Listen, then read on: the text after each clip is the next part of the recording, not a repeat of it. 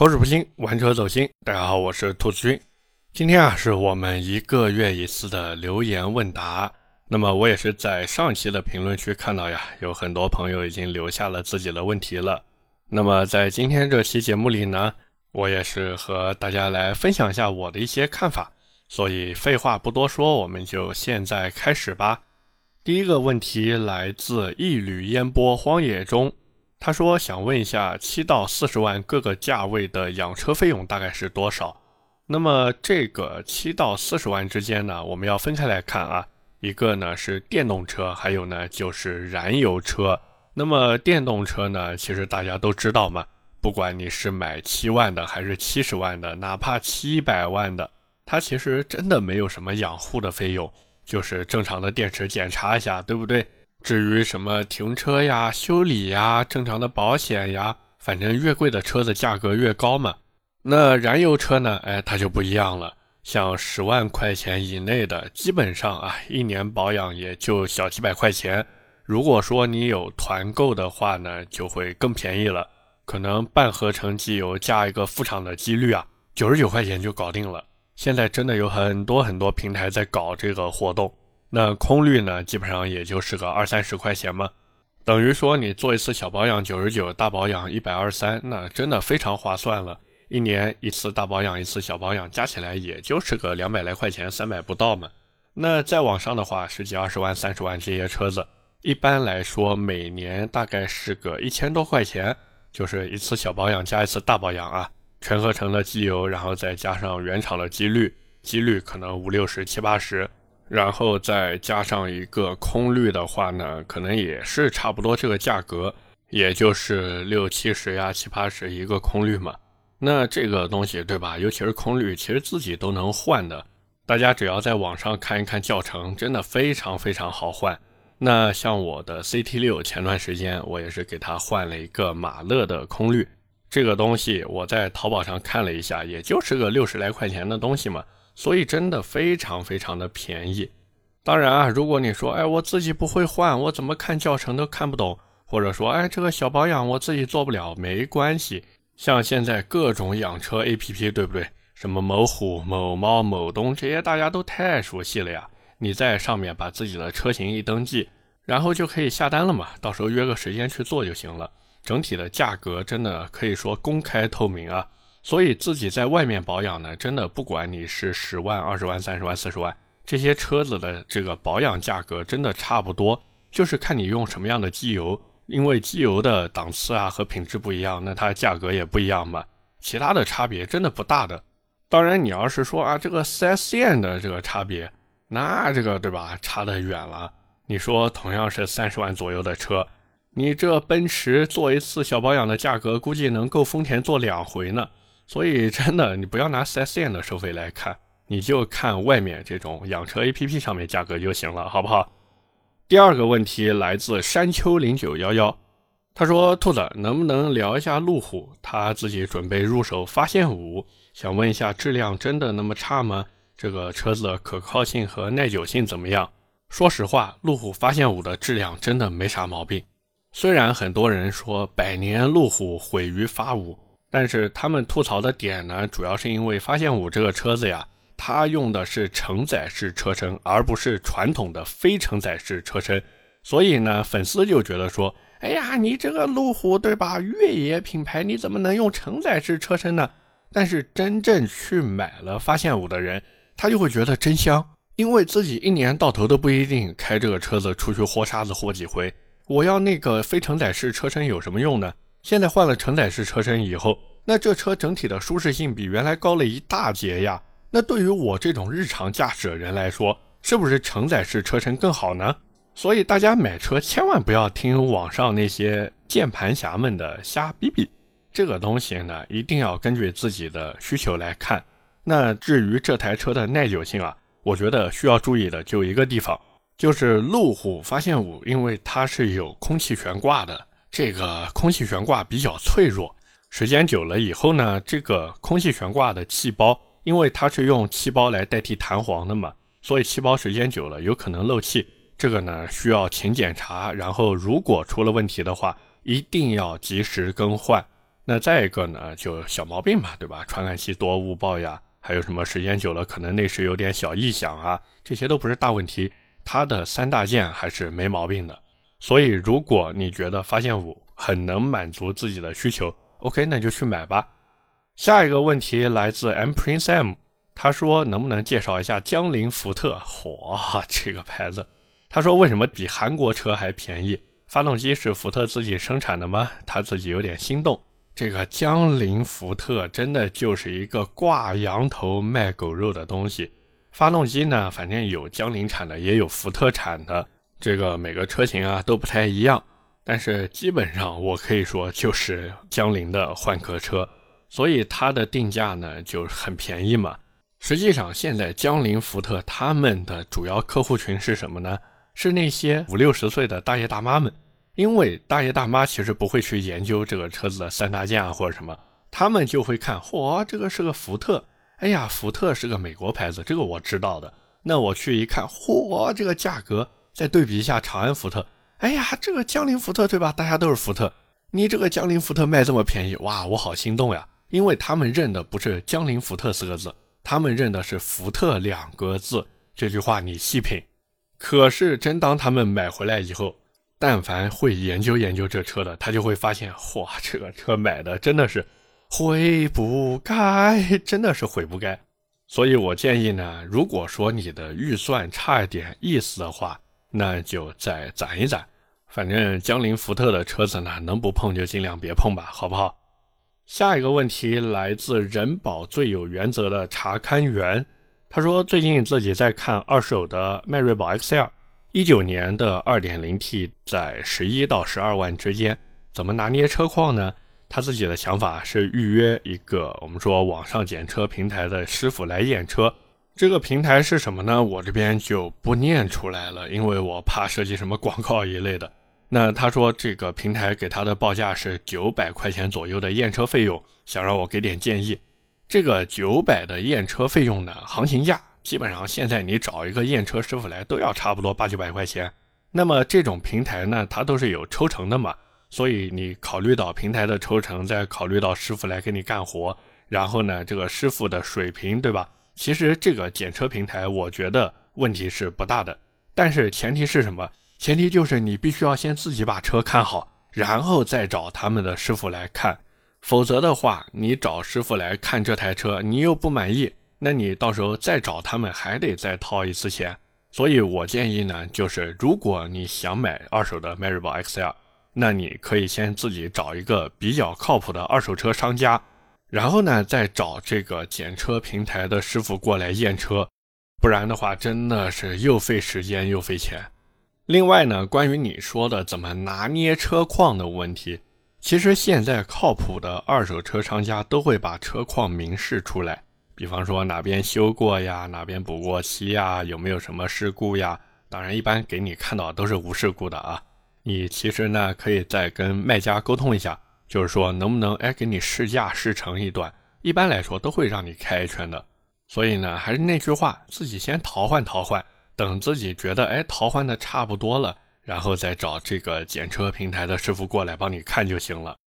下一个问题来自幺五零幺六三五 mhav，他说：兔子，库斯图的顶配、传祺 M8、领袖至尊版、荣威尊荣版这三台车价格差不多，选哪一个呢？二胎家庭长期使用，每年一万公里，这个二胎家庭吧，我觉得你先把库斯图的顶配 pass 掉吧，因为这台车第三排的空间我感觉是一般般的，包括我身边是真的有人买了这车，之前我在节目里面也说过嘛，那我后来也是去实际体验了一下，我觉得这车适合什么呢？适合那种一对夫妻带两个孩子，就是这车不能再多坐人了。你的第三排其实就是放倒，然后给你放东西用的，最多最多就是偶尔应个急。但凡你开的时间长一点，路程长一点，那这个第三排的体验真的是，唉，没办法说了。而且你换个思路去想，假如说你就是夫妻两个人带两个孩子的话，你差不多的价格去买一个 SUV，是不是一样的效果？而且 SUV 整体的驾乘质感还比这个要好呢，对不对？那除了库斯图顶配以外呢，还有你说的传祺 M8 的领袖至尊，这个车我觉得没什么说的，买就完了。市场热度说明一切了，懂吗？那再下来一个你说的荣威尊荣版，我猜啊，你说的应该是 MX8 那个尊荣版，是不是？这车呢，其实也还行，但是呢，没有传祺 M8 那么好。你看看销量就知道了。买 MPV 这种车真的是可以无脑跟着销量去走的，真的。大家买什么你就买什么，千万不要想着说，哎，我自己标新立异一下啊，我去买一个小众一点车子。小众的车子有时候确实会很香，但是小众的车子在这种家用车面前啊，它有时候真的不是那么香。下一个问题来自 LXH Mark 七，他说聊一聊 CT 四吧，这车怎么样？多少钱落地比较合适？雅阁和 CT 四怎么选？这个 CT 四啊，之前我节目聊过，这个车子你就不要当个四门车去买。你就当成有四个门的两门车去买，那个 CT 四的后排真的就只能放包，但是呢，它也有优点，什么优点呢？动力不错，操控不错，然后颜值也不错。唯一的遗憾呢，就是我觉得没有后轮的限滑差速器，而且这个东西自己真的不太好加装，其他的真的没什么问题。哦，对了，原厂的后轮还有点窄，有条件的话就换一套全胎吧。那这车的价格真的非常非常透明啦！你在那个某车帝上面啊，某车帝上面不是有一个提车价嘛？参考一下就可以了。那雅阁这个车子呢，我觉得没什么亮点，也没什么痛点，它就是一个万金油的 B 级车。如果说啊，CT 四是给你带来速度与激情的话，那雅阁这车真的就是它呢，给你一种看上去可能有速度与激情的感觉。实际上呢，就是让你动不动来两句 “We are family”，哦，family，它就是一台家用车。那两台车也很好选了嘛。如果说你没有小孩，或者只是为了自己开，然后呢偶尔接一接女朋友或者老婆的话，那你买 CT 四没有任何问题。但是如果说你已经有小孩了，或者说呢你需要后排带人，那你真的买雅阁去吧。实际上在二十万左右这个价位买车呢，我一直觉得啊。你就是做选择题，或者说你买车就是图一头。你想要动力和操控，那不好意思，空间就没了；你想要空间和舒适度，那不好意思，这个动力和操控也没了。你说我两个都想要，那不好意思，加钱吧，对不对？当然，如果你说，哎，我真的就是想兼顾一下，我觉得你要不然看看领克的零三加吧。当然，这前提是你能接受它的造型啊。因为我认识的，但凡去看过 CT 四的，好像对领克的造型都不太感冒，所以这东西真的看你自己吧，好不好？下一个问题来自指南针指东南西北，哎呀，这个 ID 念的我感觉像在念绕口令一样。他说讴歌的车子现在能不能去买，还是买一台二手讴歌性价比能高一点呢？他说现在讴歌的价格好像也挺坚挺的啊。哎呀，讴歌这车别买了，都快拜拜了。这个牌子，你还买讴歌图什么呀？你是图它年纪大，还是图它到时候修车的地方都没得找？真的是，你买讴歌完全是自己给自己找罪受啊！另外就是你买二手的讴歌，真的也没什么性价比。讴歌这车是什么呢？就是你买的时候贵的要死，然后卖的时候吧，你又舍不得贱卖。完了，市场上面呢，大把的人想要淘换便宜的讴歌，于是呢，就出现车主不想卖低价，买车的人呢又想低价买的这么一个供需矛盾。那最后就跟我们买菜一样嘛，你说这青菜一斤五毛卖不卖？人家菜贩子说我这一斤最低八毛啊。那最后的结果就是要不然你走，要不然那个卖菜的贩子看，哎呀，这个快收摊了，我就卖给你吧。所以呢，我的观点也很明确，就是但凡你还有的选，你就别碰讴歌的车子啦。下一个问题来自三二五 Li，他说：“兔子，我刚买的三系，看网上刷隐藏功能真是太香了，尤其是启停记忆，我能不能刷呀？会不会影响质保？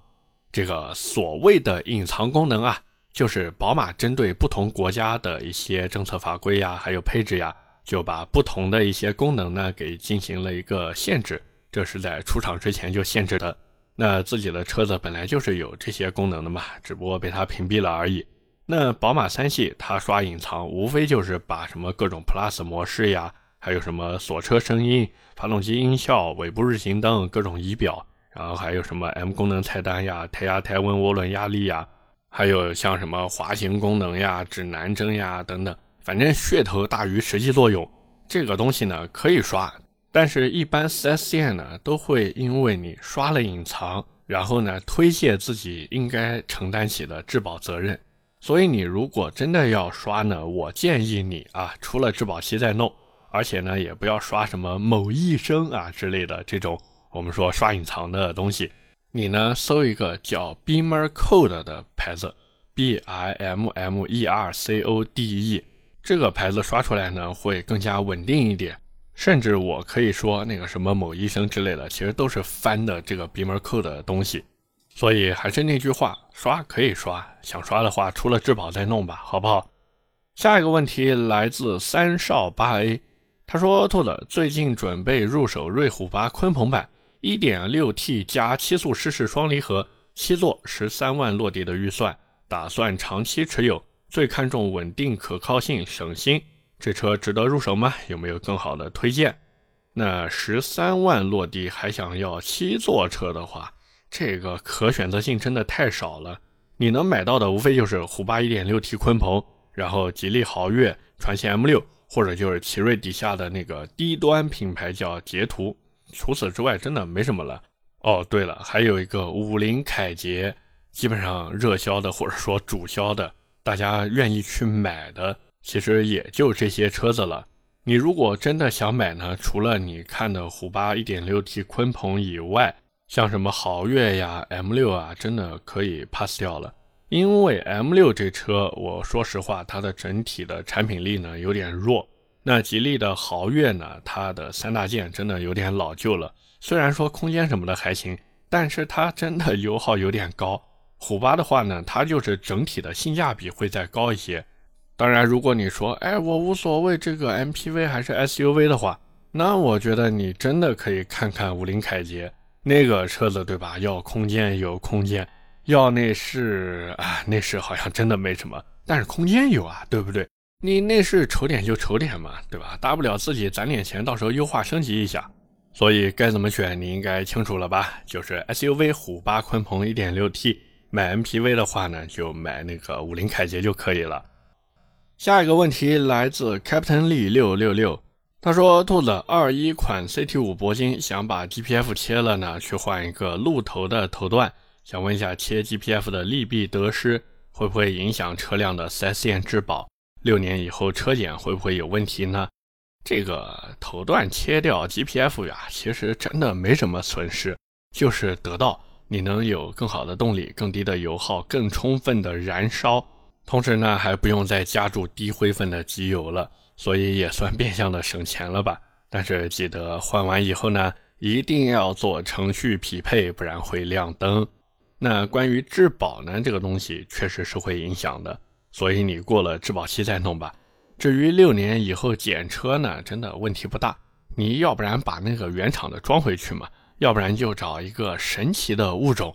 这个物种呢，有一个非常好听的英文名，就是 Yellow Cow。这个懂得都懂啊。而且头段这个东西呢，它都是拆装的，不需要切割啊。不过我建议你呢，如果说有的选，就不要用鹿头了，它的性价比真的有点低。你不管是什么 J BOM 呀、Mark 五呀，或者其他的，你换一个带三元的，真的问题不大。当然鹿头也行，只要你觉得价格合适，那 OK 的。下一个问题来自尿泡，哎，不对，这边好像应该叫衰泡，是不是？他说：“兔子宋 Plus DM-i 和昂科威 S 选哪一个？现在开的凯美瑞，想换一台 SUV，需求呢就是省心，不要有小毛病，相对保值一些就好。油耗呢不要超十个。今年太贵，就明年买，不着急。他还想问探岳是不是不能买？因为网上不是老说这个颗粒捕捉器的问题吗？他说自己的舅哥开的途观，所以他一开始是想买探岳的。”这个现在还敢买探岳的，那真的是王八吃秤砣，铁了心了啊！但凡看点新闻，你就不会去买探岳的，或者你没事听听我们停车场节目嘛，对不对？那里面对吧？那疯狂吐槽探岳啊。另外呢，就是根据你的需求啊，你对油耗有要求嘛？所以我觉得美系车就别想了。这个昂科威 S 对吧？你省着点开八九个油，但是但凡你踩两脚油门，那十个油往上轻轻松松的。所以综合来看呢，宋 PLUS DM-i 吧，反正这车一时半会儿价格也下不来，而且按比亚迪现在的这个市场表现来看，还有这个市场认可度啊。我估计宋 PLUS DM-i 后期的保值率不会比丰田本田差的，只是这个车子呢，你想买的话，真的要等好久啊！你最起码要做好等车三个月的准备，甚至有的地方要等车半年。不过你也说了嘛，反正今年太贵，明年就买，不着急。所以你真的可以去入手宋 PLUS DM-i，好不好？下一个问题来自滴水成灰。他说：“兔子，我的车呢，主要在城市用，有的时候去越野旅游。他说四川西部的景色很美，冬天冰雪多，所以需要越野能力强的四驱车。但是硬派城市越野呢又不舒服。看来看去啊，途锐这个车满足他的需求，而且1.5代途锐特别漂亮，特别喜欢。这个我跟你想法一样，1.5代真的是完美的一台途锐。”然后他说，这代途锐呢，车子老了一点，都是零七到一零年的车，能不能买？车况好的情况下有哪些隐忧呢？这个隐忧这个词用的话，文绉绉的，这一看就是个文化人啊。那么回到你的问题上来说呢，途锐这个一点五代真的很不错，很不错。虽然说车子老了一点，但是好好整备一下，我觉得问题是不大的。如果你真的要说问题的话，我觉得主要有三个地方吧。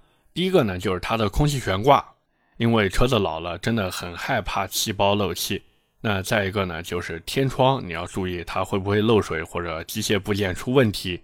那第三个呢，就是一些底盘件的渗油呀，包括发动机件的渗油呀，还有车辆那些连接胶套的老化呀等等。反正你说彻头彻尾的把它整备一下，这个小几万没得跑的。哦，对了，还有一个方向盘的锁止机构，这个是要注意的。反正买这车呢，还是那句话，你就做好花钱整备的一个心理准备，还有资金准备。这个车子整备完以后，真的非常非常不错。另外呢，关于你说的川西啊，这个地方我一直想去，但是呢，一直都没有机会，主要呢还是没有时间。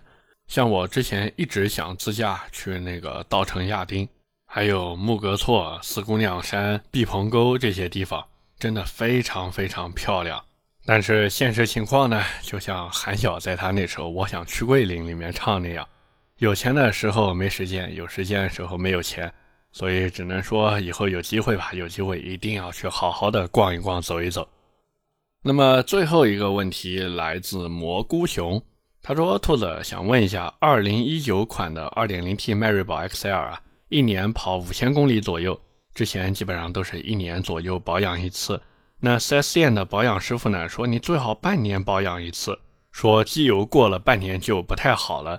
所以他想问一下，应该多久去保养一次呢？马上三年了，自己的车子呢质保期就到期了。他也想问一下，就是自己去外面某虎之类的地方保养啊，能比在 4S 店保养便宜大概多少钱？这个，如果你用原厂的保养件的话，你半年或者五千做一次，其实真的没什么问题。但是如果说你加的是全合成机油，就比如什么嘉实多、极护一类的，当然迈锐宝 XL 的 2.0T 好像用的都是全合成机油吧，所以你八千到一万做一次保养，真的很正常的呀。那关于你说的这个在外面保养呢，其实你记住一句话，就是一样的钱在外面用的东西更好。那一样的东西呢，在外面的价格更低，就是这样。至于能差多少呢？我觉得你完全可以下一个 A P P 自己对比一下就行了嘛。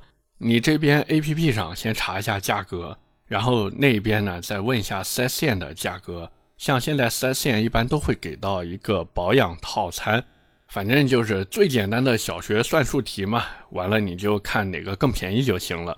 只是从我自己的角度出发呢，我是觉得吧。迈锐宝 XL 这个车子呢，真的没必要我们说养的那么尽心尽力。反正你只要按时做保养，对吧？不暴力驾驶，真的没什么太大问题的。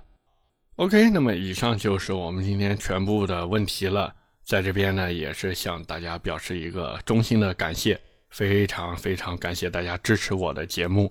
那我也是看了，现在我已经有两千多个粉丝啦，鼓掌鼓掌。那么我呢，也是要继续再接再厉，给大家带来更好的内容，好不好？另外呢，就是关于大家说，哎，兔子，你这个节目真的有时候太短了呀。这个短呢，对吧？没办法，因为能聊的，或者说我觉得值得聊的，其实也就那么多。各位听我节目，如果听得多的话，其实也都知道，像什么车子长宽高多少啊，这种有什么配置，你在网上自己都能查得到的，还需要我跟你再讲一遍吗？不需要，对不对？我自己其实后来也想了一下，就是我这档节目最大的意义在哪儿呢？我觉得就是跟大家分享一下我的一些想法和感受，然后呢，把我知道的一些可能算是比较专业的东西吧，跟大家进行一个分享，对吧？你说你要真想看那种长宽高多少配置有什么啊？这个车比那个车多什么配置？或者说这个配置比那个配置贵了多少钱啊？你买这个有没有意义？我觉得这不是我节目的价值，或者说在现在自媒体时代里面。每一个账号存在，其实都应该有它我们说独到的价值，不然的话，真的对不起大家的关注和喜爱呀！你们说是不是？那么闲的扯完了，下面就进入我们的留言互动环节。上期节目里啊，我们聊的是捷豹的叉一 L，我也是看到有不少朋友在底下留下了自己的想法。那么第一条留言来自维斯维斯，他说：“兔子玩梗真的是太多了，哈哈。”我记得有均衡存乎万物之间，还有嗨嗨，还有这次的干净又卫生东北味太香了。他觉得捷豹销量表现就像阿木木，这边要解释一下啊，阿木木呢是英雄联盟里面当中的一个角色，阿木木的台词呢就是来和我玩吧。而且这个英雄特别有意思，就是当你选他以后呢，他就会来一句，我还以为你不会选我。哎呀，真的是跟捷豹这个处境一模一样。然后他说，BBA 呢就像盲僧赵信福耶哥，那这个也是英雄联盟里面的角色啊。他说这样野区遇到呢，上去就怼烂，就说 这个 BBA 把捷豹给怼烂了。他自己一直喜欢捷豹，不过如果真的有一天能够到的时候呢，可能也不会选了。话说是不是在要买这个档次的车的时候呀？可以租个一周去圆个梦，体验一下，然后再去买大众车型。这个我觉得不需要租一周了，你租个三天，真的就绰绰有余了。甚至三天都不用，你开一天你就能知道这车到底怎么样了。所以真的买这种小众车，我上一期节目也说了，你真的要有那种义无反顾的冲劲，不然的话，这种车真的太不适合你了。下一条留言来自先点菜吧一三一三。他说：“二线豪华品牌就像韩式烤肉，碗大料足，价格实惠，但是让人感觉少了仪式感。一线豪华品牌就像日本怀石料理，面子和仪式感都能满足。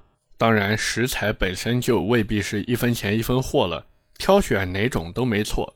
更重要的呢是看个人的取舍、家庭的需求，还有对社会身份的定位。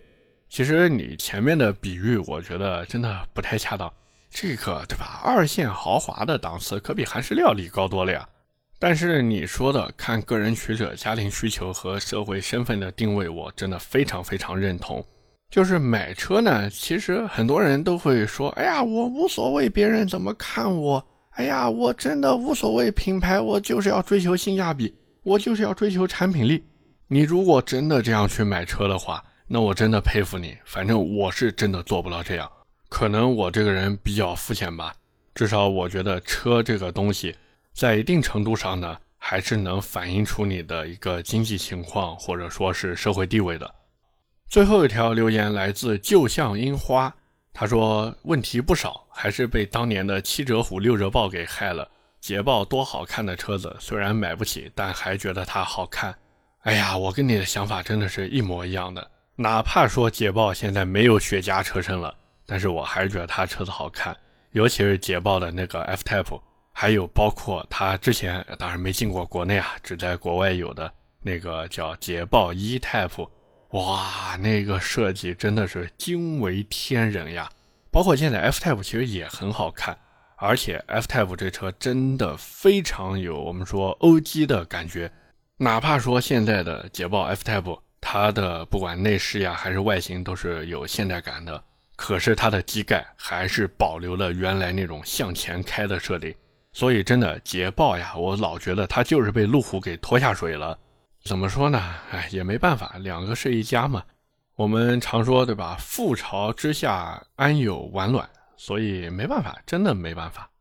OK，那么以上就是我们今天节目的全部内容了，也是感谢各位的收听和陪伴。我的节目会在每周二和每周四的凌晨更新，点赞、评论、转发是对我最大的支持。各位如果还有什么想听的车或者想听的话题，也欢迎在下方评论区留言。我们下期节目接着聊，拜拜。